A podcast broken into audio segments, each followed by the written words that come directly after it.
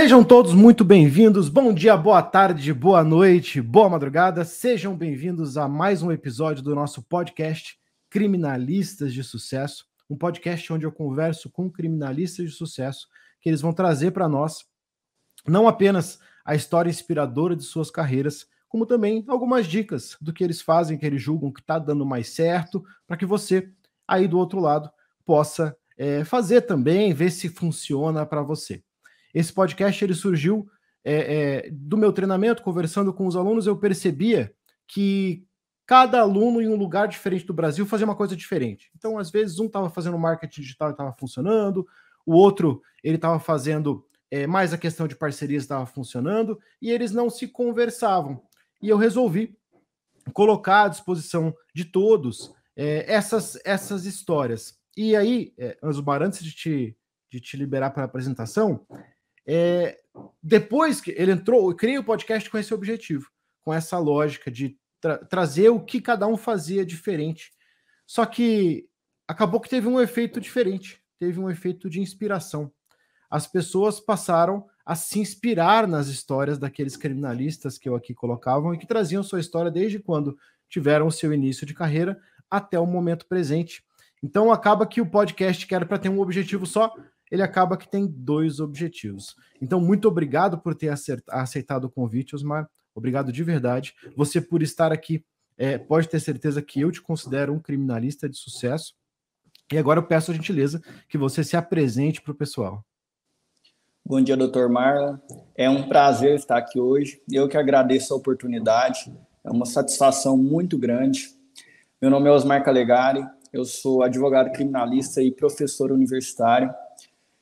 E eu tenho meu escritório, minha sede é numa cidade no interior de Goiás, chamada Inaciolândia, uma cidade pequena, e eu atendo praticamente toda a região sul do estado e outros estados também. E eu tenho eh, toda essa essa prática, essa atividade voltado para o direito penal, para o criminal e é o que eu faço que eu me sinto bem fazendo. Hoje eu digo que eu sou advogado criminalista porque eu gosto e porque eu me sinto realmente realizado nessa profissão. Excelente, cara, excelente. Então a gente vai puxar é, para um pouco antes. É, na faculdade, você quando você fez a faculdade? Você fez aí mesmo na cidade? Eu fiz numa cidade próxima, numa cidade 45 quilômetros daqui. Aí eu ia voltava todo dia de ônibus. À noite ou de manhã você fazia? À noite, à noite. Eu à saía noite, daqui aqui... 6 horas da tarde e retornava 11h45, meia-noite. Aquele ônibus que vai todo mundo agitado na hora da ida e na volta vai todo mundo capotado, né? Sim, dessa forma. Sofre bastante nessa, nessas viagens. É, é, é, infelizmente, as cidades pequenas, né, menores, que não tem universidade, acaba tendo que acontecer isso, né? No Sim. seu caso, 40 e poucos quilômetros, mas tem gente que é 100 quilômetros. Eu tinha muito aluno que fazia isso, que me contavam as histórias do busão do retorno. que se, alguém, se alguém viesse meio agitado, tomava até porrada porque estava querendo dormir. Dessa forma. E quando você estava na faculdade, você já tinha algum vislumbre de você queria advogar, queria fazer concurso ou algo do tipo? Eu não tinha essa pretensão de advogar no início da faculdade. Até é um, uma história curiosa que eu entrei no direito não com o sonho de criança, eu vou crescer e vou fazer direito e vou ser advogado. Eu quase iniciei uma faculdade de farmácia. Na época uhum. eu, eu trabalhava em uma farmácia e passei até na primeira fase do vestibular Aí depois eu fiz o vestibular de direito porque eu queria ali um pouco fugir das exatas. E era o que tinha aqui próximo. Eu falei, não, vou fazer direito. E comecei. E quando inicia ali a faculdade de direito, a maioria das pessoas, ah, eu quero concurso. Então eu lembro até hoje, no meu primeiro período, o professor pergunta: o que, que você quer quando você se formar? Eu lembro até hoje, eu falei, eu quero ser policial federal. Uma coisa nada a ver com, com o que é hoje. E falei aquilo e seguiu a faculdade. E com o tempo, eu comecei a ter um interesse maior com a advocacia. Mas o que foi o, a virada de chave mesmo foi nos últimos períodos, quando eu comecei a estudar para a prova da ordem.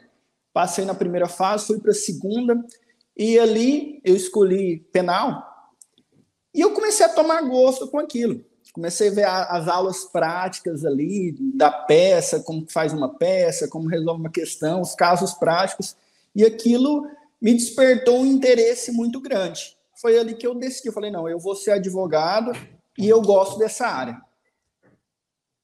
Durante a faculdade, você ainda trabalhava na farmácia? Não, eu trabalhei na farmácia um ano, primeiro ano de faculdade. Depois eu passei num concurso público aqui na, no município, na prefeitura, e fiquei ali cinco anos no serviço público. Eu trabalhei recursos humanos, trabalhei controle interno como secretário municipal, trabalhei em licitações.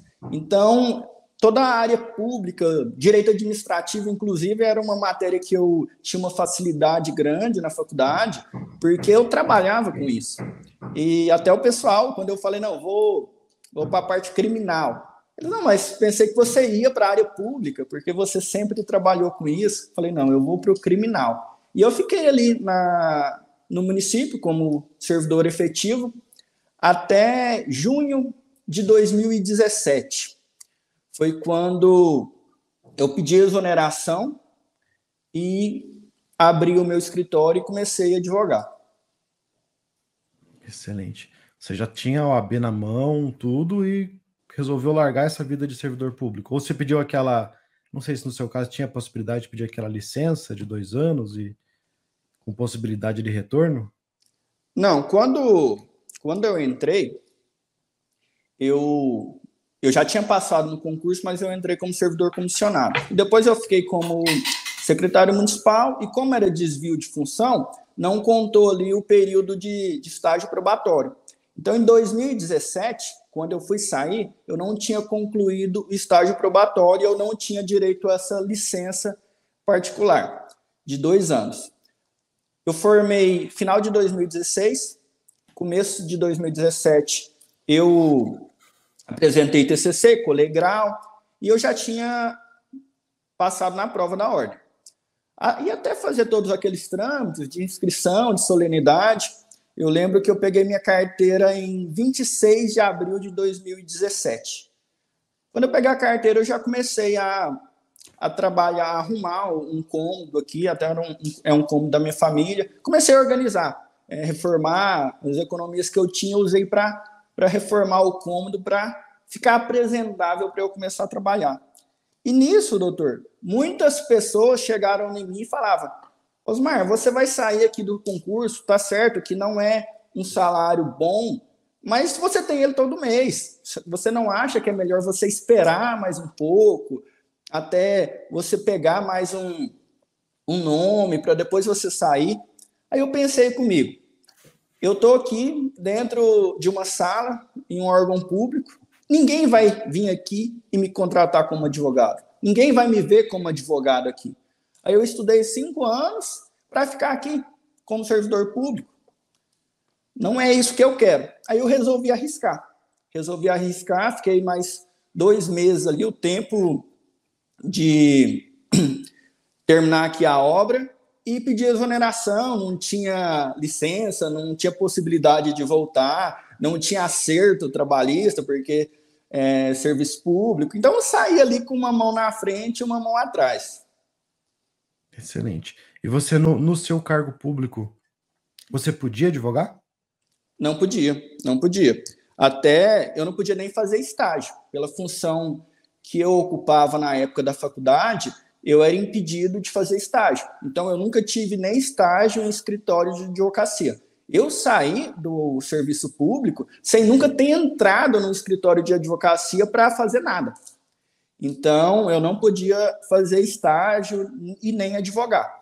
No, no finalmente ali, depois que eu peguei a carteira, como eu já não estava naquele cargo de confiança, eu já podia advogar, exceto contra a fazenda que me remunerava, contra o município. Então ali eu já peguei um, dois processos, mas assim, coisa coisa pequena. Só enquanto eu finalizava ali os trâmites de exoneração e terminava aqui a minha obra. Que legal, cara. Parabéns, porque você. Então você no final tinha a possibilidade de ficar advogando e ao mesmo tempo ter a sua muletinha ali, que é o seu salário de funcionário público, e ainda assim você jogou. Alguns falam que é queimar a ponte, né? Ou jogar a chave do outro lado. Você queimou a possibilidade que você tinha de voltar para a muleta. E aí, esse, esse nosso podcast é um bate-papo aberto, tá, Mas Você tá, tá, livre se você quiser fazer uma pergunta também. Não, não peço desculpa já por antecedência é, de eu te interromper em alguma coisa, seu raciocínio, porque aqui é para a gente falar para o pessoal alguns insights, coisas interessantes, né, que podem servir para a carreira dele. E isso que você disse pode parecer para alguns uma coisa que é normal, é uma coisa comum, mas de comum não tem nada, cara, porque nós temos uma tendência a nos mantermos na zona de conforto. E mesmo que o salário não fosse um salário alto, essa lógica da estabilidade, né, eu gosto muito do que o Flávio Augusto diz que estabilidade não existe, mas essa lógica da estabilidade é algo que é muito atraente, né? Porque, pô, a advocacia, querendo ou não, ela é instável, principalmente no começo. E você sabe disso, é, não é uma coisa, não é uma novidade que você vai se assustar ao entrar na advocacia e ver a instabilidade da advocacia. Creio que nunca te disseram, não, a advocacia é uma profissão estável, você vai ter cliente todos os meses.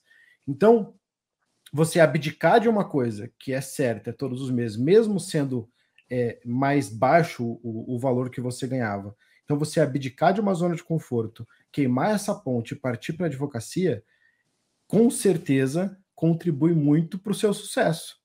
Porque vira uma questão de eu não tenho escolha. Ou eu faço sucesso e consigo o resultado, ou eu faço sucesso e consigo o resultado, porque senão eu não tenho para onde voltar. Não tenho para onde voltar, não tenho meu cargo público ali, que é só eu cancelar minha licença ou eu retornar para fingir que eu não fiz nada na advocacia e voltar a cumprir meu expediente. Putz, isso eu acho muito legal, cara. Parabéns. Obrigado, doutor. E, na, e era uma possibilidade que eu tinha. Eu podia ficar ali no serviço público e continuar advogando. Inclusive, meu primeiro processo, meu primeiro cliente, eu lembro que eu peguei a carteira dia 26 de abril. Quando foi dia 6 para 7 de maio, houve um, uma prisão em flagrante aqui na cidade como é cidade pequena, todo mundo fica sabendo. O que, que eu fiz? Com a carteira na mão, dava até quente ainda, tinha acabado de, de pegar. Fui lá na casa desse pessoal, eu conheci assim de vista, me apresentei como advogado, estava a família dele, olha, eu sou, sou advogado, criminalista, e eu fiquei sabendo o que aconteceu com, com seu familiar, e se vocês tiverem disposto a me contratar, eu vou tentar resolver essa situação Aí o pessoal tava ali naquele, naquela angústia, sem saber se quer informações sobre o que aconteceu. Eles não pode ir lá, pode ir lá que, que nós vamos te contratar aqui. Eu fui, a, sem saber de nada, doutor, sem saber de nada, sem saber onde ir. Na época não era processo digital, era processo físico. E comecei a ligar para um, ligar para outro, ligava, é, tinha um, um conhecido no fórum, perguntei, era um sábado, para ficar mais complicado ainda era plantão. Liguei para um, peguei o número de do servidor de plantão e era em outra cidade. Peguei o carro e acelerei sem rumo. Fui lá na delegacia, peguei ali a cópia do, do auto prisão em flagrante. Depois estava fora da minha cidade, fui ali numa lan house fazer ali o pedido de, de liberdade provisória, a procuração, fui no presídio, peguei a assinatura do cliente, e saí, sem rumo. A cidade do plantonista era uma outra cidade. Então eu saí de casa de manhã, cheguei, retornei já era quase meia-noite, fazendo todos esses trâmites sem saber praticamente nada. Foi assim, uma história bem curiosa.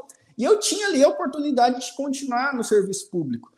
Porque o que, que eu ganhei nesse primeiro cliente em um dia era o que eu ganhava no mês. Então eu falei, é estável, vou ficar aqui com o meu salário do concurso e vou fazer alguma coisinha que aparecer. Só que não era isso que eu queria. Eu não queria só aquilo. Eu queria ser advogado, apenas advogado. Por isso que já não me dava nenhum nenhuma motivação tá, estar ali naquele, naquela sala, naquele serviço público. Foi onde realmente eu decidi, eu não quero isso, eu vou pedir exoneração e vou arriscar. Excelente. Então foi nesse momento que você percebeu que a faculdade não te prepara para advogar? De forma alguma. Situação? De forma alguma. Eu, ti, eu não fiz uma faculdade ruim, no sentido assim, eu como aluno. Eu sempre me dediquei na, na medida da, das minhas limitações, sempre estudei, sempre tirava notas boas. Nunca fui aquele aluno relapso. Mas, em questão prática, a faculdade não prepara o aluno para isso. Não prepara, ainda mais eu que não fiz estágio. Eu que não fiz estágio e eu que também não tinha nenhum padrinho. Eu não tinha ninguém para eu poder, é, um advogado com mais experiência, ou me ajuda aqui, o que, que eu faço nessa situação? Não tinha. Fui realmente com arriscando, arriscando e sem prática alguma. O que, que eu sabia de mais prática era o que, que eu aprendi em cursinho preparatório para a OAB. Além disso, não tinha nenhum outro outra referência. Na época, claro que não faz tanto tempo assim, apenas cinco anos atrás, mas não tinha o que, que a gente tem hoje de Instagram, de live, de curso, de colegas que tem ali uma advocacia colaborativa. Na época não tinha isso, pelo menos aqui em Goiás eu não tinha acesso a isso. Então foi praticamente sozinho mesmo. É, em 2017 eu estava começando o Instagram, Marlon Ricardo Criminalista. Sim. Quando eu comecei a advogar sozinho, de novo, voltei a advogar sozinho, né? Eu criei o Marlon Ricardo Criminalistas e logo no comecinho nem tinha esse, esse foco de, de auxiliar a galera que está começando. Ele foi ali do meio de 2017 para frente e era um Instagram pequenininho, né? Quase não tinha ninguém. Depois que ele foi crescendo, foi, nem o Criminalistas foi surgir só em 2019. Então, realmente, eu creio que naquela época não tinha muita possibilidade de você ter alcance a isso. Quem dirá na minha época, né? Lá em 2009, quando eu comecei. Mas é, isso não te impediu, né? Isso não te impediu. O fato de você não ter essa possibilidade que muitos hoje têm, quem sai da faculdade hoje, tem que dar valor às oportunidades que tem, porque tem oportunidades fantásticas de gente boa, gente como o Osmar, que está lá produzindo conteúdo, tem, tem muita gente boa produzindo conteúdo e que você pode tirar, extrair dessas pessoas a experiência prática que elas têm para evitar de você cair no mundo totalmente perdido. Eu, como professor, você também é professor universitário, né, Osmar? A gente sabe que não, não, é uma, não é uma desídia da universidade, não é uma desídia do professor, não é culpa da universidade, não é culpa do professor, é culpa do MEC. Quem estipula as grades, quem fala tem que falar sobre isso, quem avalia essas universidades, é tudo o poder público.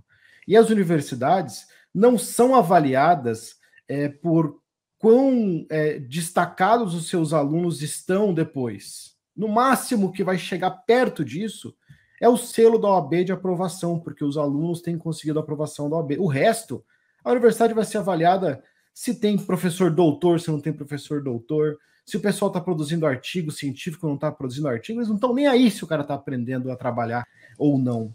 E aí, aquele cara que sai da universidade e não quer ir para a carreira pública ou não quer ir para a carreira acadêmica, ele normalmente sai completamente perdido. Né? Não sabe nem onde fica. Chega uma delegacia, não sabe nem o que, ele tem que falar. Ele só sabe que existe um policial lá, existe um delegado. Às vezes não sabe nem a diferença de um agente para um escrivão, para saber quem que faz as funções de cada um. E isso, infelizmente, né, até às vezes traumatiza tanto o advogado que está começando que faz com que ele espane. Né? E aqueles mais resilientes, como é o seu caso, percebem que é, tudo bem que a faculdade não te trouxe, não te deu essa possibilidade, mas dá para conseguir ela sozinho, né? Você não tem tem um monte de gente advogando aí, ninguém tem oportunidade. Então, se ninguém teve esse ensinamento e estão conseguindo advogar, por que, que eu não vou conseguir? Por que, que eu não vou conseguir se já tem gente conseguindo?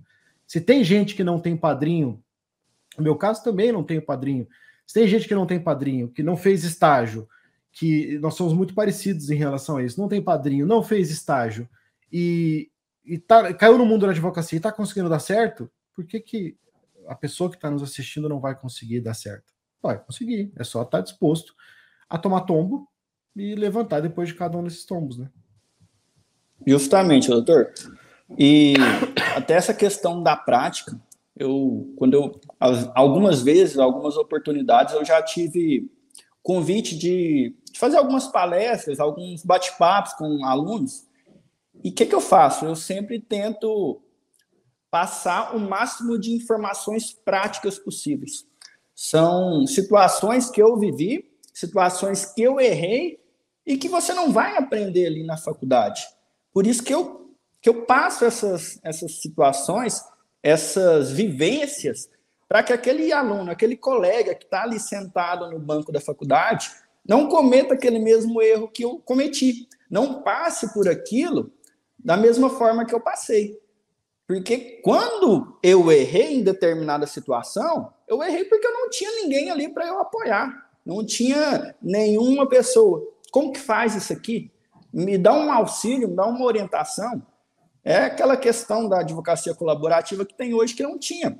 Então, quando vem colegas, seja alunos, sejam advogados mais jovens que eu, e perguntar ali no direct ou no WhatsApp, eu dou todo o apoio possível, eu dou toda a orientação possível, porque eu sei que se eu tivesse alguém para me ajudar dessa forma, quando eu comecei, eu teria sofrido menos.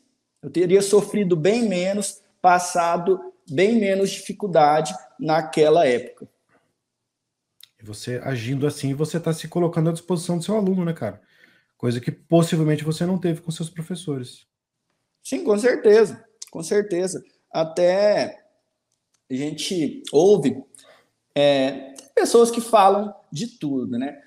Você vai passar uma informação, uma coisa que você custou aprender de graça. Você vai ensinar é, o famoso pulo do gato.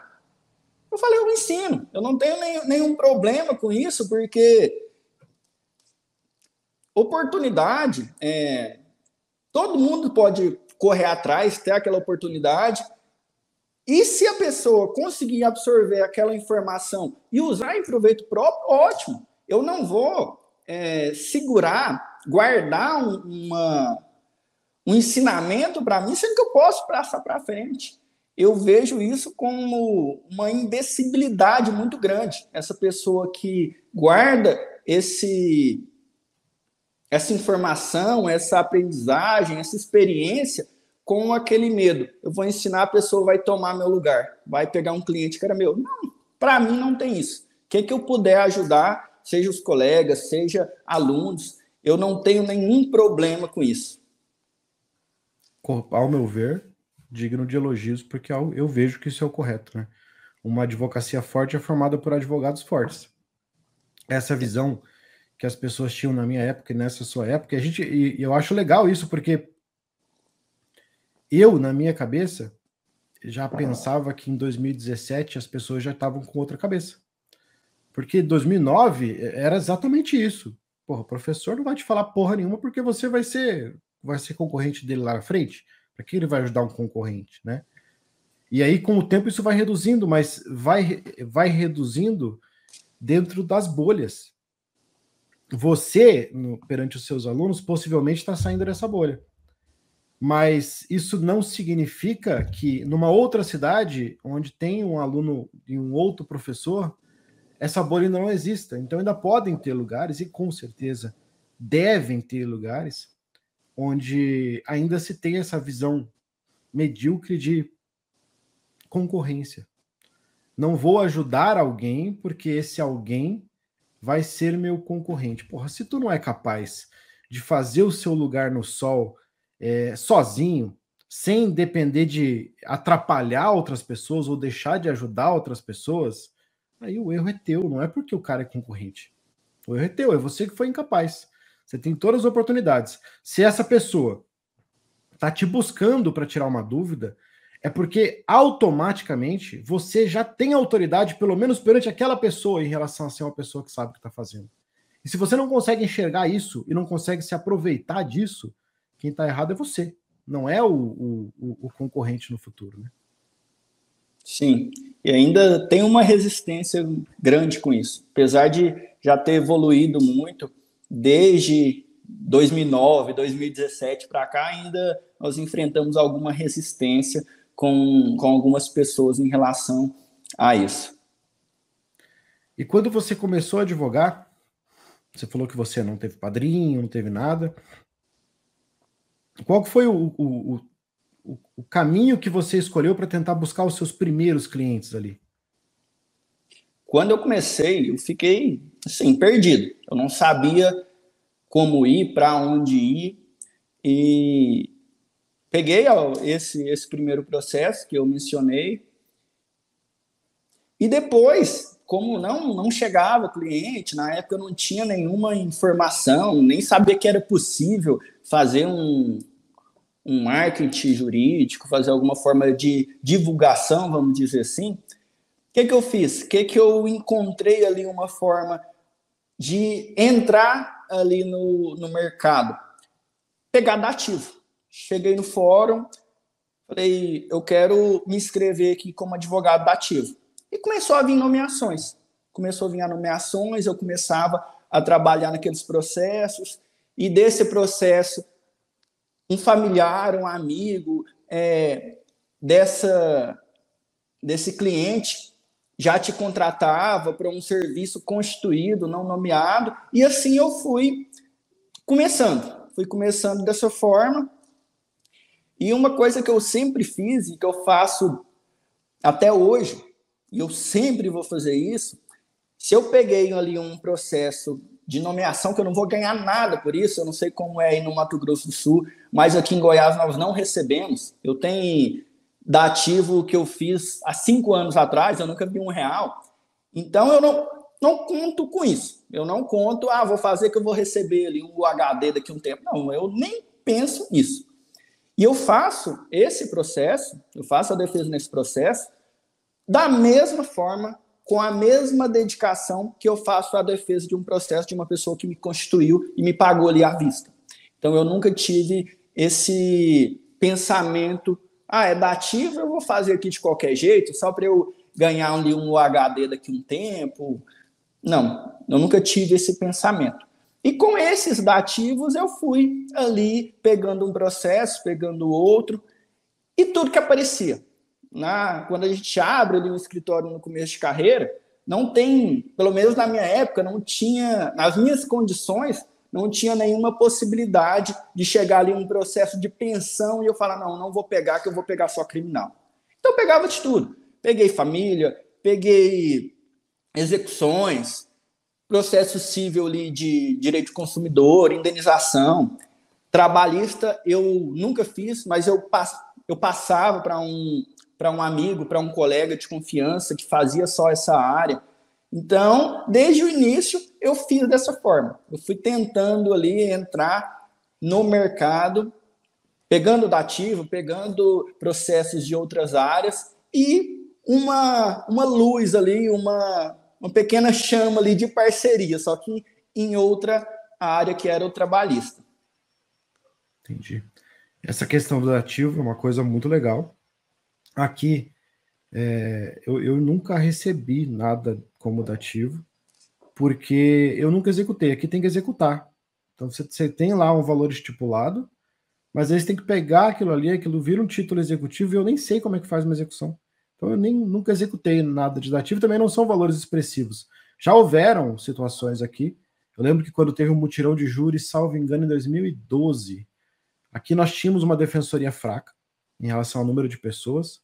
E ali foi feito um concurso naquela época, ali, 2012, 13, foi feito um concurso que botou um monte de defensor. Então a defensoria daqui ficou muito forte. Então hoje em dia acho que aqui em Campo Grande são poucos que conseguem como dativo, só em casos que dá conflito na defensoria ou algo assim. Mas eu lembro que eles pediram para a OAB, eu já pertencia à, à comissão de advogados criminalistas naquela época, aí pediram para a OAB advogados que fossem fazer júri, né? E eu peguei alguns júris para fazer e outros advogados pegaram. E nós tínhamos duas varas aqui. Nós temos duas varas de júri aqui. E um dos, dos juízes estava arbitrando os honorários em 300 reais para fazer o júri. E o outro, no mínimo, na tabela do OAB, que era, à época, 3 mil e poucos reais. Você acha que eu peguei júri para fazer de qual dos dois? De 300. Nenhum júri do de 3 mil reais. Nenhum. Só do de 300. Eu fiz os juros ali, mas eu nunca executei. Mas eu sei que tem estados, e aí para o pessoal que está assistindo agora ou está ouvindo depois, é, esse, essa nomenclatura varia um pouco. O termo correto técnico é advocacia dativa, né? O advogado que vai ser nomeado, né, dado pelo Poder Judiciário para aqueles que não têm condições. Mas tem muitos lugares que chamam isso, ao meu ver, equivocadamente, inclusive de defensoria pública. Então eu estou atuando na defensoria pública. Não, você está atuando como dativo. Mas cada estado chama de um jeito, então não, não tem problema também, ninguém vai morrer porque está falando que é defensoria pública ou não. Porque defensoria pública, na verdade, é um órgão muito relevante. Você faz um concurso, você vira defensor público para você atuar, ganhar do Estado o seu salário para atuar para todo mundo. E o advogado dativo é diferente porque você continua sendo um advogado particular, você não tem nenhuma vinculação com o Estado, a não ser atuação naquele processo. Que inclusive você pode abdicar dela no meio do caminho, se você quiser, não tem nenhuma obrigação. Tem muita gente que, que se assusta, Osmar, e acha que por ter sido nomeado, é, não pode sair. Eu posso recusar? Eu recebo muito essa pergunta, eu posso recusar? Eu falo, claro que pode. Só que, se você recusar, recusou uma, recusou duas, pode ser que não queiram mais te nomear, porque vou ficar nomeando alguém à toa se a pessoa não, não aceita nunca, né? Atravanca o processo. Mas é um caminho muito bom. Como que é aqui em Campo Grande? Era a época que eu fazia mais, e acredito que seja a mesma coisa, mesmo não tendo é, muitas possibilidades hoje pela Defensoria Pública ser forte. Você ia até o cartório, especificamente o cartório da vara, e falava: Olha, eu gostaria de entrar na lista de advogados dativos. E o cartório te colocava numa lista de nomes que lá estavam, e aí o juiz simplesmente nomeava. Chega o oficial de justiça para você com a nomeação. Como que funciona aí? Aqui em Goiás tem duas possibilidades. Você pode ir no cartório e passar ali seus dados e pedir para ser nomeado como dativo. E também tem um, uma plataforma no, no site da OAB que você faz ali um cadastro e seleciona as comarcas, as áreas de atuação e essas nomeações elas vêm através desse site.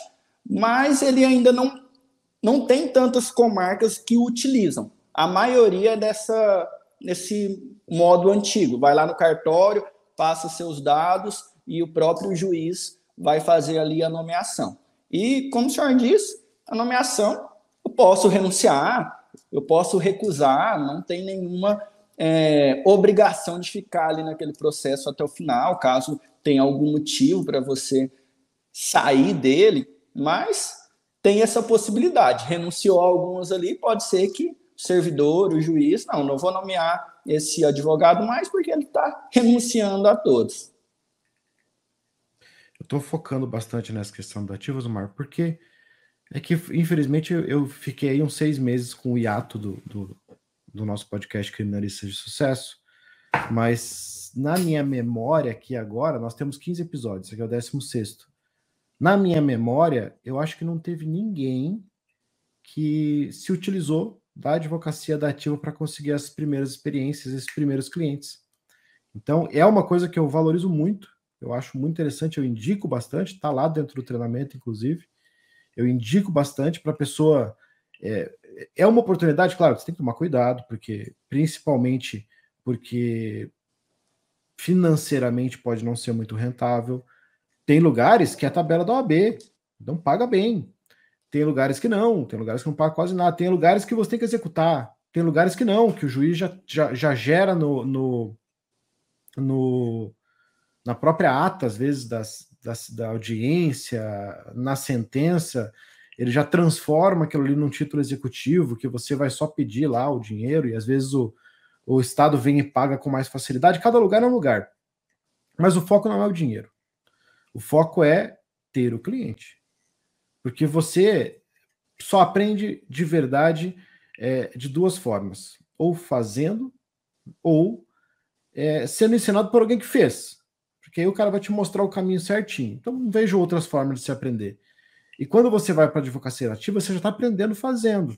E você tem a oportunidade de fazer um excelente trabalho com aquele, aquele seu assistido, né? Se for, se for usar esse termo, aquele seu cliente da ativo, para que aquele cliente vire o divulgador do seu trabalho e para que você tenha resultados para mostrar para propensos clientes no futuro, porque a inexperiência acaba nos prejudicando no começo cara, se ele tiver que optar por dois advogados com o mesmo valor, um experiente e outro inexperiente, possivelmente ele vai no experiente. Então, a, a advocacia da ativa eu vejo como um caminho para você conseguir várias coisas, principalmente essa questão desses primeiros resultados. Ela só não pode invalidar a sua advocacia como um todo, então você não pode pegar um monte de dativo de forma que você vai trabalhar só de graça, e, e ela não pode invalidar a, os seus caminhos para você conseguir o seu cliente que vai lá para te pagar, que é o nosso objetivo. Então, ah, eu vou ter que fazer, eu tô com tanto ativo que eu não consigo fazer marketing. Para de fazer ativo, cara. Eu derrubando as coisas, sou um desastre. Para de fazer ativo. Para de fazer ativo. Vai fazer menos, porque você tem que focar no seu cliente final. Ah, não, eu quero ficar dois anos aqui só fazendo dativo para aprender. Aí beleza, faz só dativo, vai aprender, fica como se fosse um estágio, né? E vai aprender. Mas eu creio que essa advocacia dativa seja algo muito interessante, principalmente o pessoal que está começando. Você pegava da sua cidade só ou você pegava de outras comarcas também? Eu pegava das cidades vizinhas aqui, que é a cidade onde há a comarca e a cidade ali onde eu formei também tem uma comarca. Pegava as cidades, as cidades elas são próximas? Próximos, coisa de 50, 60 quilômetros. E justamente, doutor, essa questão do dinheiro, no começo, esquece. É, como que funciona aqui em Goiás? O juiz arbitra os honorários na sentença. Hora que transita em julgado, o cartório expede uma certidão, chama certidão de, de honorários dativos.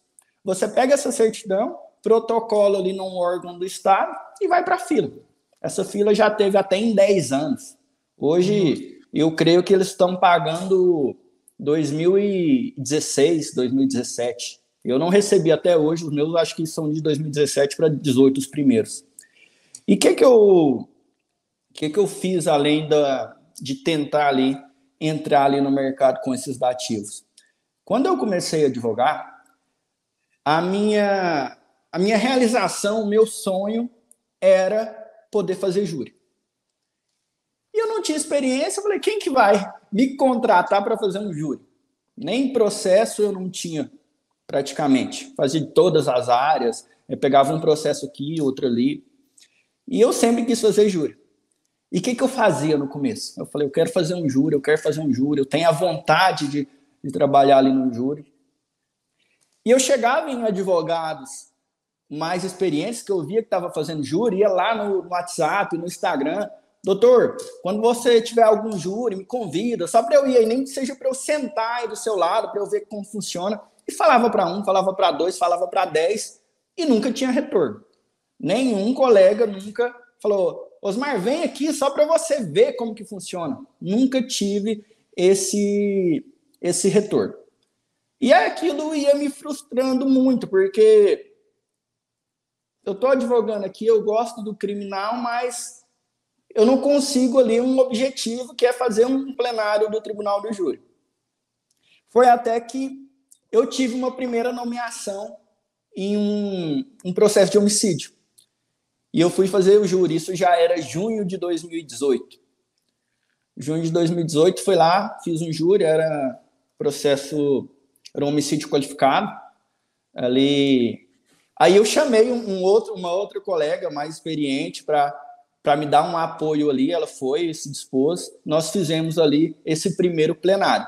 E aquilo me deixou muito, muito satisfeito, porque era um objetivo ali que eu tinha desde o começo para ter essa, essa prática e onde eu consegui ali através da, da advocacia da ativa.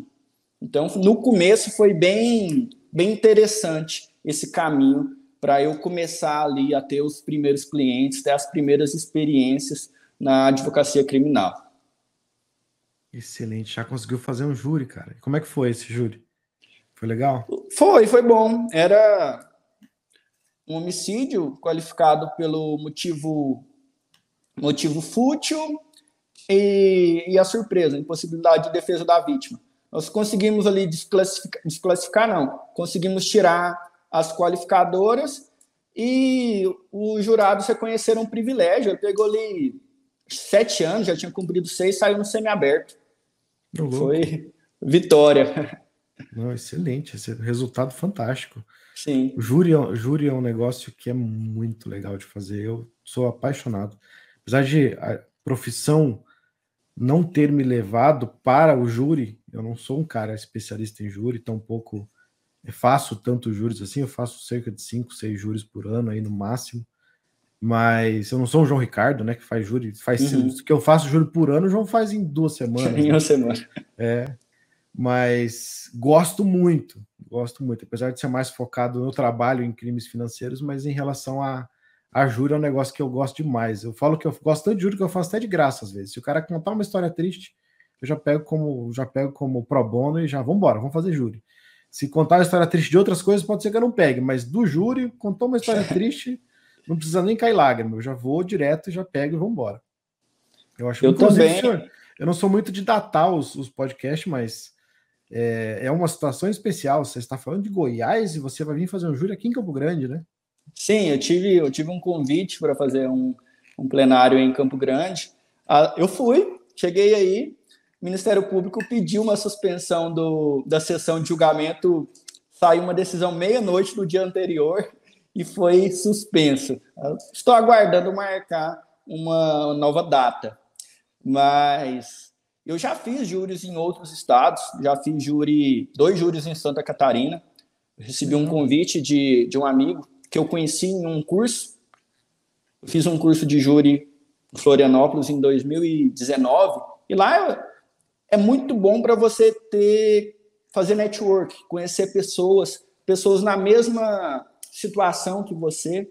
E eu recebi o convite, hoje é um amigo pessoal meu, e eu fui para lá. Fui para lá, fiz dois júris, era um seguido do outro, e é uma experiência muito bacana. Você poder sair aqui de uma cidade do interior de um estado ir para outra região do país para trabalhar, para fazer um júri, é muito gratificante, é muito realizador na profissão. Com certeza, você vai para outro estado, outra situação distante. Nossa, é um.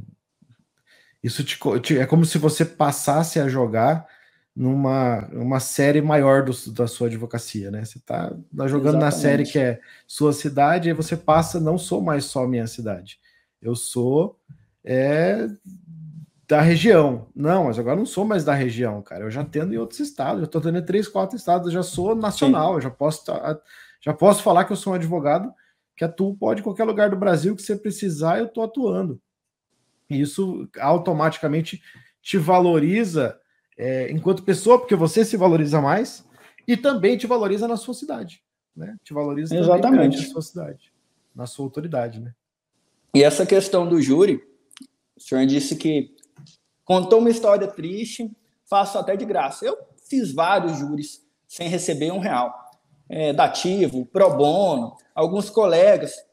Osmar, eu tenho um júri aqui, você não quer, não quer vir aqui para me ajudar? Não, vou na hora, tá? Estou à disposição disso, porque eu realmente é algo que eu gosto. Aquela adrenalina ali do júri, para mim, eu não consigo sentir ela em outra ocasião. Quando o juiz vira para você, a defesa tem a palavra, aquela sensação ali, aquela adrenalina, aquela aquela tensão ali no momento de contar os votos. Então é algo que eu realmente gosto, é algo que realmente me deixa muito realizado, que é o Tribunal do Júri. Esse tem que ter coração bom, né, cara? Porque contar os votos ali num 4 a 3 na absolvição, Nossa. caraca. Tem que estar. Tá... Se for ainda, se for de virada, é pior ainda, né? Porque você morre do coração no, no plenário. Complicado. Mas, Osmar, o que, que você hoje você usou no começo ali a questão do dativo para você é, começar a ter os seus primeiros clientes, mas e hoje? O que, que você costuma fazer que você acha que é o que mais funciona para a questão de atrair clientes? Doutor, até nós conversamos dessa forma, até parece que eu comecei ali em 2017, peguei da ativo, já entrei no mercado e já ganhei dinheiro e já, já fiquei bem na profissão. Não foi bem assim. O da ativo ali do começo foi uma forma de começar a fazer alguma coisa. E nesse meio tempo, eu passei muita dificuldade. Eu tive que pegar dinheiro emprestado, eu vendi meu carro, tinha um carro de um preço, vendi, comprei um da metade do valor para me manter porque não tinha, não tinha capital de giro, não, não tinha muitos clientes. E você recebia uma coisa aqui, uma coisa ali, tinha muitos processos de êxito de outras áreas, então não tinha ali como gerir é, o escritório. Aí vendi carro, peguei dinheiro emprestado e, e segui dessa forma. Várias vezes já falei, não, vou parar com isso, vou fazer um concurso ali para um cargo e ter meu, minha remuneração ali todo mês. Eu não, não consigo mais isso. Foi várias vezes que eu pensei isso, várias vezes mesmo. E, e eu via, eu fazia cursos, faz, ia para outro estado fazer curso, fazia, ia em eventos, tentava ali é, mostrar para a maior parte para a maioria das pessoas, eu sou advogado, eu sou criminalista, só que eu vi que eu estava estagnado. Eu vi que eu não crescia mais. Ali eu já passei ali daquele primeiro momento de dificuldade, de vou parar tudo, vou fazer um concurso. Passei ali aquela fase, superei aquele, aqueles primeiros desafios e já comecei a conseguir me manter na advocacia. Só que eu vi que eu estava estagnado, eu não crescia mais eu estou aqui no, vamos dizer assim, entre aspas, no meu auge, no meu limite. Eu não vou para cima. E aquilo começou a me incomodar, porque eu nunca gostei da, da zona de conforto, nunca. E foi até então que, que eu conheci aquele o, o treinamento do criminalista de sucesso. Eu lembro até hoje. Eu vi as lives, vi todas aquelas aquelas aulas é, grátis e falei, eu vou arriscar comprar esse curso e é o último curso que eu compro. É o último curso que eu compro porque já fiz outros, não tive nenhum resultado e eu tô aqui estagnado e eu vou dar uma chance. Eu lembro até hoje, eu mandei uma, um direct no, no seu Instagram falando, doutor, comprei seu curso, é, tô aqui numa situação que eu tô me sentindo estagnado, já fiz outros cursos, já fui em eventos, e isso não reflete nos meus ganhos, nos meus honorários. Estou numa cidade pequena, tem aqui essa dificuldade, e eu lembro até hoje que o senhor ficou a toda disposição, é, inclusive marcou uma, um atendimento online comigo e me explicou várias situações, várias, várias dicas, várias instruções, e comecei a fazer o treinamento, e aquilo começou a realmente dar uma virada do jogo ali, virar a chave. Porque minha cabeça eu ainda não tinha aquele pensamento de, de fazer uma produção de conteúdo, de fazer uma parceria. A parceria que eu tentava fazer, eu chegava no advogado, doutor, quando o senhor tiver um processo criminal, o senhor me passa, viu? E a gente combina. Era isso, no máximo isso. Não era algo que eu sentava com um colega, não era algo que eu pontuava ali é, determinadas situações. Era só isso. E, você acha que tinha resultado? Não tinha nenhum. Entrava ali no ouvido, saía no outro do colega e nunca tinha resultado com isso. E eu comecei ali a, a produzir um conteúdo, é, postar o meu dia a dia da, na advocacia, o que, que eu estava fazendo, como que eu fazia. E eu vi que eu tive ali uma aceitação muito grande, principalmente do, dos alunos e do pessoal que está começando, está começando, que se interessa ali pela advocacia criminal. E eu fiz isso. As parcerias, cheguei em outros colegas de outras áreas, fiz ali uma proposta de parceria, e é aquilo, talvez o colega pegue ali um processo criminal, mesmo que ele não goste, que ele não saiba fazer de uma forma é, efetiva, mas só para não perder o cliente. Então, o que, que é a, o time aqui? O que, que é o, a cereja do bolo? É melhor eu passar para um profissional especializado na área e ele me repassar um, percentual de honorários que eu vou ganhar sem fazer nada, que talvez é até maior do que eu ganharia fazendo sozinho.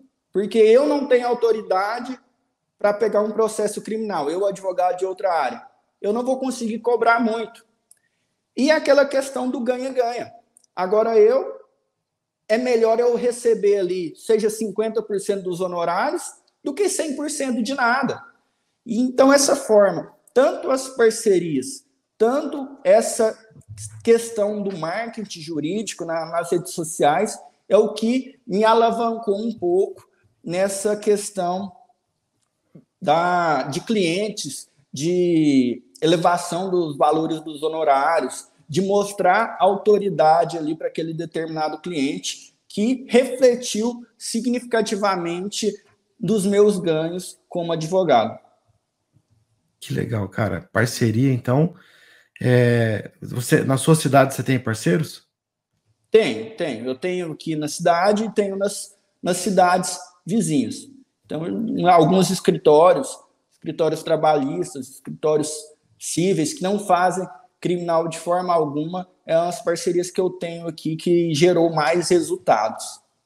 Qual que é o tamanho da sua cidade? Você tem uma noção? Aqui é pequeno. Aqui, essa cidade, tenho em torno de 6 a 8 mil habitantes. Então, mesmo em uma cidade com 6 a 8 mil habitantes, você consegue ser um criminalista e você consegue fazer parcerias com pessoas que não queiram fazer é, trabalhar de advocacia criminal. Exatamente. Aqui eu, eu consigo fazer essas parcerias e você tem um, um resultado, porque era um cliente que não ia chegar para você. Era um cliente que ele não ia te procurar, ele já conhece um outro colega, já tem confiança no outro colega que fez ali um serviço, fez um divórcio para ele uma vez, fez a aposentadoria. Então ele não vai chegar em você, ele vai no advogado que ele tem confiança. E quando você consegue ali pegar aquele cliente de uma indicação de um outro colega, aquele cliente não ia para você. Então é algo que é realmente aquilo do ganha-ganha. Eu ganho e o colega ganha. Eu, eu, eu não trabalho no interior, eu trabalho em Campo Grande, é uma capital. Sim. Mas se tem uma coisa que eu tenho visto é que o que pode virar o jogo de alguém no interior é justamente são as parcerias. Além do marketing Sim. digital, claro, mas as parcerias, porque existe uma ilusão, existe não, não é uma ilusão. Eu acho que é uma coisa que colocam na cabeça do, do, advogado que trabalha no interior principalmente, que no interior você tem que pegar de tudo. Você tem que passar sua vida inteira pegando de tudo. Você nunca vai poder ser um criminalista no interior. E eu já vi tanta gente que, assim como você, claro que no começo eu também fiz. Eu fiz meu primeiro processo foi um processo de execução de alimentos. Eu estava tentando colocar pessoas na cadeia no começo da minha advocacia, não tirar da cadeia. Mas o começo é o começo. Depois de um tempo de advocacia, o teu objetivo é ser criminalista, é você atua só com essa área, você tem que caminhar por esse caminho. E tem gente que acredita, tem muita gente que acredita, infelizmente, que fica nesse negócio na cabeça de que o interior é, é, não permite que você seja um criminalista. E eu acho que as parcerias elas são um dos mecanismos mais interessantes para isso. Por quê? Justamente por causa desse preconceito. Porque o cara que tá lá, ele odeia direito penal. Ele odeia. Ele vai pegar direito penal porque ele acredita que no interior ele tem que pegar de tudo. E se você mostrar para ele isso que você disse, que é um ganha-ganha, que ele vai, se duvidar, vai ganhar mais. E o trabalho que ele vai ter vai ser a única coisa, o único trabalho efetivamente que o parceiro tem, além do fato de ser quem ele é, já que o cliente o procurou, é transferir aquela autoridade que o cliente vê nele em você. É fazer com que o cliente olhe para você com a autoridade que o cliente olha para ele, ou mais. Então, o cara, o que o cara vai ter que fazer? Ele vai ter que olhar para aquele cliente e falar assim: não, olha, essa situação que você está me trazendo é uma situação muito perigosa, é muito arriscada. Eu até poderia fazer se fosse algo mais simples, mas isso é muito complicado. Então, exige alguém mais é, experiente, exige alguém com mais especialidade nisso. Então, eu vou te indicar um cara que ele é especialista nesse negócio. Vou te mandar falar com o Osmar.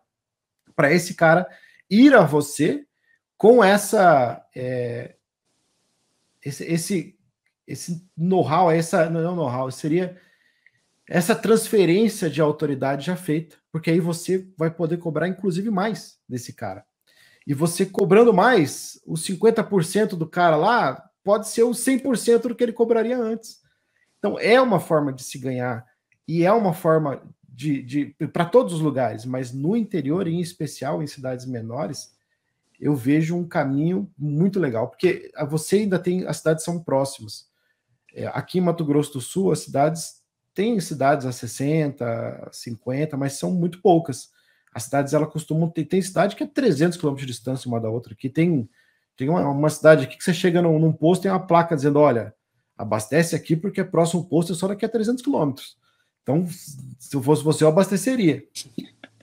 Mas lá no Rio Grande do Sul, que é a terra onde eu nasci, por exemplo, cara, tu chuta uma pedra, sai uma cidade. Sai, você, você, nem chegou a chegar nos no 130 por hora do carro e você já está chegando em outra cidade, tem que diminuir de novo para passar numa rotatória.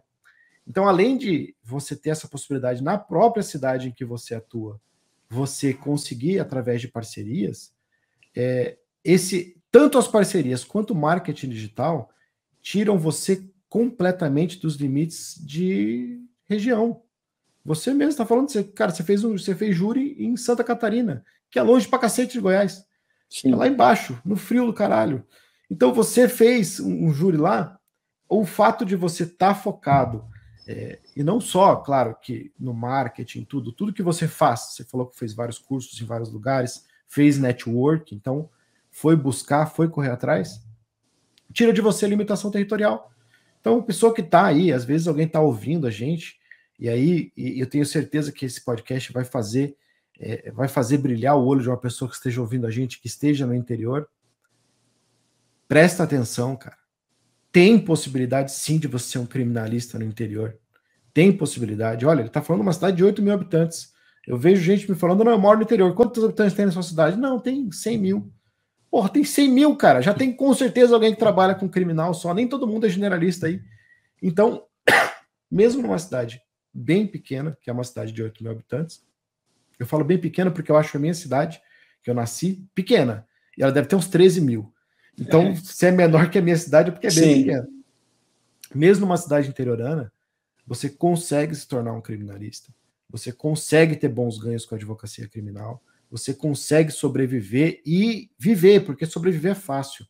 Você sobreviver, se sobrevive com pouco, o necessário. Viver é outra coisa. Viver é conquistar, é ter suas coisas, é poder fazer aquilo que você tem intenção de fazer, projetar para o seu futuro. Às vezes, é, você não tem filhos, né? Não. Então, eu sou, eu sou casado, tenho filha. Então, ou seja, pensar no futuro dos seus filhos. Tudo isso é viver. E você consegue viver numa cidade de, como Campo Grande, que é uma capital, e você consegue viver no interior de Goiás com a advocacia. Você consegue ter sucesso na advocacia criminal mesmo estando no interior. É só você pegar passos como foram feitos pelo Osmar e tentar seguir por esse caminho, que você vai perceber que é um caminho repetível. Não é só o Osmar que faz esse caminho. Tem N advogados no Brasil inteiro que o fazem. Só que, infelizmente, não são a maioria. A maioria está lá sentadinho no seu cargo público. A maioria, se fosse você, cara, estaria até hoje advogando e no seu cargo público, mesmo que estivesse ganhando bem na advocacia.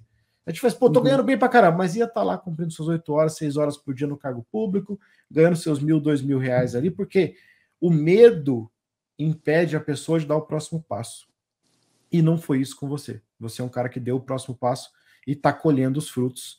Tanto é que está aqui. Não, não estaria aqui se eu não te considerasse um criminalista de sucesso.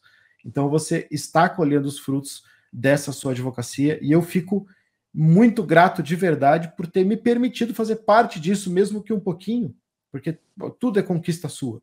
Mas eu tive o meu, meu, meu a minha sementinha que foi jogada ali, aquele pouquinho que eu joguei. Eu te agradeço demais pela confiança que você teve em mim na, naquela época, né? Eu não sei quando você fez, acho que foi 2020. 2000, foi 2021. 2021. 2021. Turma de, acho que abril, julho, acho que julho. Então, ano passado, um a gente está um falando de um ano. Um ano que você é, passou a ter esses pensamentos é, é, voltados para o network, pra, para o marketing digital.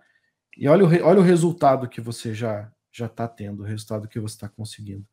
Então, eu fico muito grato mesmo por você ter me permitido participar disso. Muito grato por você ter aceito é, participar com a gente desse podcast do Criminalistas de Sucesso. Aqui a gente tem histórias inspiradoras, que inspiram pessoas que, assim como você em algum momento da sua carreira estavam começando, ou assim como você lá, quando você falou comigo, estão patinando, estão falando, putz, já tô um tempão, tô fazendo, cara, eu não tô uhum. parado. Eu não tô aqui parado esperando o cliente cair do céu, eu tô fazendo, eu tô indo fazer curso, eu tô tentando fazer network, eu tô fazendo e não tá funcionando. Então, assim como você, enxerguem que mesmo se você está nessa situação, tem saída.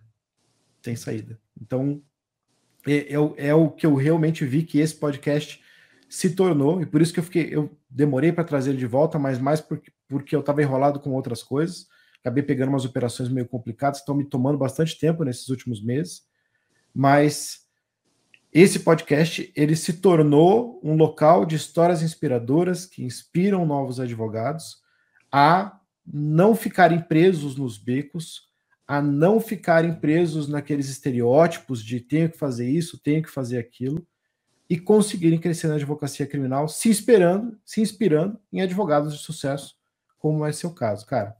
Então, muito obrigado mesmo por ter me permitido fazer parte disso. Muito obrigado mesmo por ter aceitado o meu convite por estar aqui. E eu vou te fazer uma última pergunta que eu faço sempre, todos os podcasts, porque eu também passei no primeiro e, e me e aí é uma questão mais do Marlon, mais pessoal do Marlon, de o que, que você considera sucesso, Osmar? Eu que agradeço, doutor, o convite, agradeço. É, não vou dizer que foi uma sementinha a ajuda que o senhor me deu lá atrás, eu vejo que foi uma ajuda realmente muito relevante.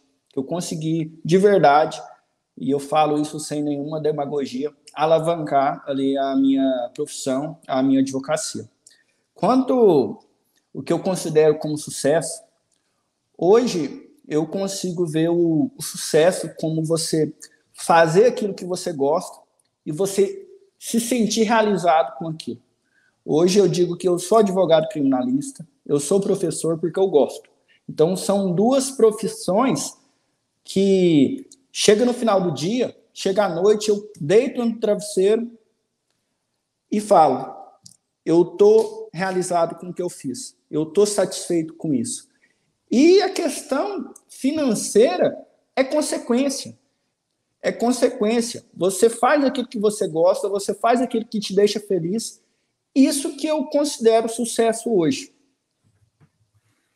Excelente, cara. Fiquei. Nossa, eu, eu realmente. Esse podcast ele vai ser um, é um podcast especial porque você falou de coisas acho que eu apertei um botão aqui. Acho que eu fiquei acho que meio de ter apertado no botão errado. É, esse podcast. Aí eu apertei mesmo o botão ali, ficou aparecendo um, um comentário. Esse podcast é um podcast especial, por quê?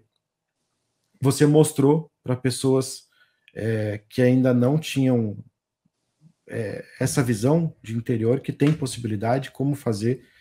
Essa questão do dativo foi um negócio muito legal, porque tem pouca gente que enxerga esse caminho, que eu acho um caminho muito, muito interessante, muito importante. Então, muito obrigado de verdade. É, se fala para o pessoal como eles podem te encontrar, porque isso aqui ele é perene. A partir de amanhã ele já vai ficar disponível basicamente, que o YouTube fica um tempo mexendo nesse negócio aqui. Não, é, não tenho controle sobre isso, ele vai acabar virando é, um vídeo público no YouTube só amanhã. E vai ser a partir de amanhã eu baixo esse vídeo tiro o áudio dele e coloco no podcast. Então vai ter uma cacetada de gente vendo no YouTube e muita gente, tem algumas milhares de pessoas que ouvem o podcast aí é, pelo Spotify. Então, dá o último recado para esses, para essas pessoas e fala como eles podem te encontrar, se, se eles podem te buscar, se eles podem te procurar em algum lugar. O recado que eu, que eu dou para todas as pessoas que estão ouvindo, principalmente o pessoal que está começando, é que não desista. Apesar de ser clichê dizer isso, mas não desista, corra atrás, se arrisque, não fique ali na zona de conforto, porque os resultados, eles vêm. Se você se dedicar, se você se esforçar para isso, os resultados eles vão vir. Pode demorar um pouco, mas eles chegam. E quem quiser é, entrar em contato comigo, meu Instagram é @osmarcalegari com dois L's e no final. Lá tem todos os meus contatos. Vocês podem falar comigo, tirar dúvida, o que, que eu puder ajudar, vai ser uma satisfação muito grande. Excelente, pessoal. Não esqueçam, sigam o Osmar, porque ele também produz conteúdo, ele também é um cara que está aberto, ele está disposto a mostrar para vocês o caminho que ele seguiu, ele está disposto a ajudar vocês no que vocês precisarem e isso a gente tem que valorizar demais. Então, você que está ouvindo no, no, Spotify, não esquece de ir lá, dar cinco estrelinhas, compartilhe isso aqui com alguém. Se por acaso você estiver eh, é, vendo pelo YouTube, também dá aquele curtidinho, dá aquela curtida aqui, compartilha com alguém, porque quanto mais pessoas é, souberem das histórias que inspiram, mais pessoas vão seguir por esse caminho, mais pessoas vão obter resultados e menos pessoas vão ficar ali batendo cabeça que ninguém quer que isso aconteça. A gente quer que a advocacia, como um todo, os advogados e advogadas sejam fortes para que a advocacia seja forte. Osmar, muito obrigado e a todo mundo que está assistindo. Espero vocês no próximo episódio. Eu que agradeço, doutor.